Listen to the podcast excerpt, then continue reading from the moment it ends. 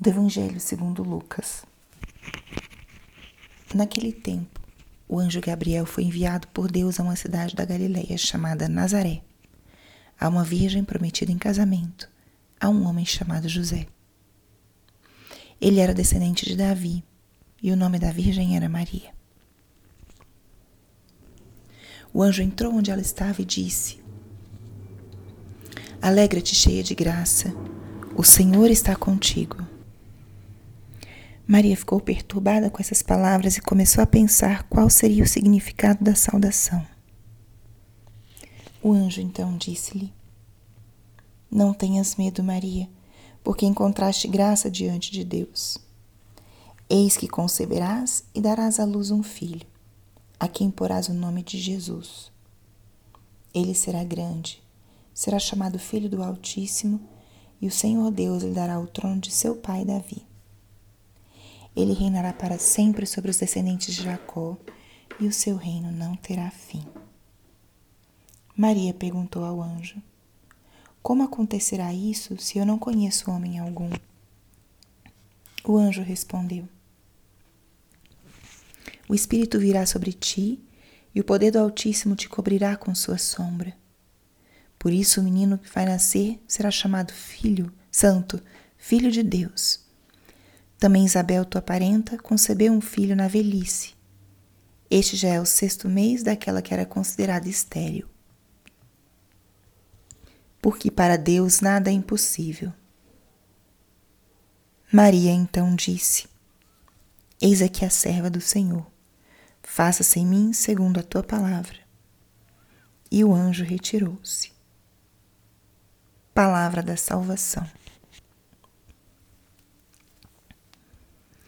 Espírito Santo, alma da minha alma, ilumina minha mente, abre o meu coração com o teu amor, para que eu possa acolher a palavra de hoje e fazer dela vida na minha vida. Hoje, dia 25 de março, solenidade da Anunciação do Senhor.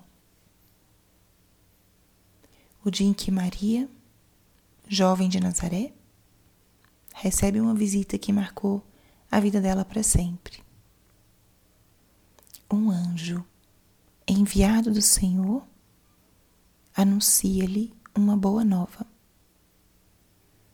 Anuncia-lhe uma mensagem que pediria dela uma resposta livre, amorosa. E com essa resposta, Maria seria canal da maior graça recebida em todos os tempos para toda a humanidade. A graça de que se cumprisse a vontade de Deus de enviar o seu Filho para nos salvar. Uma graça imensa, desproporcional a qualquer resposta humana, mas uma graça muito real manifestação do amor comprometido de Deus conosco. Desproporcional às nossas forças. Assim é Deus. Deus conta com o homem, mas é Ele quem faz a obra.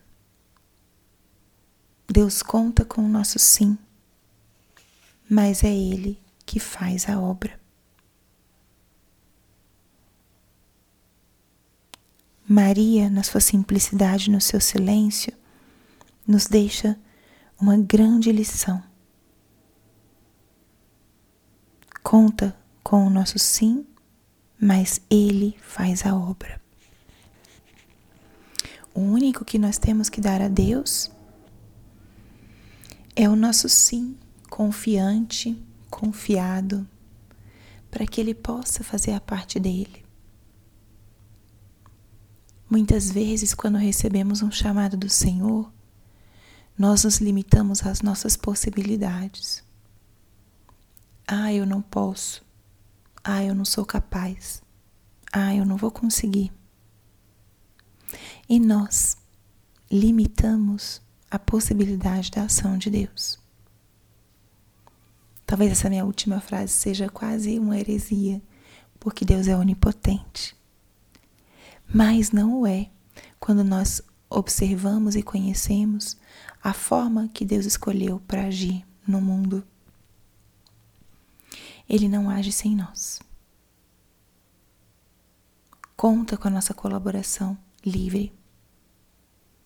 Como isso é importante. Deus conta com a nossa colaboração livre. Então, nessa solenidade da Anunciação, convido a que fiquemos com isso simplesmente.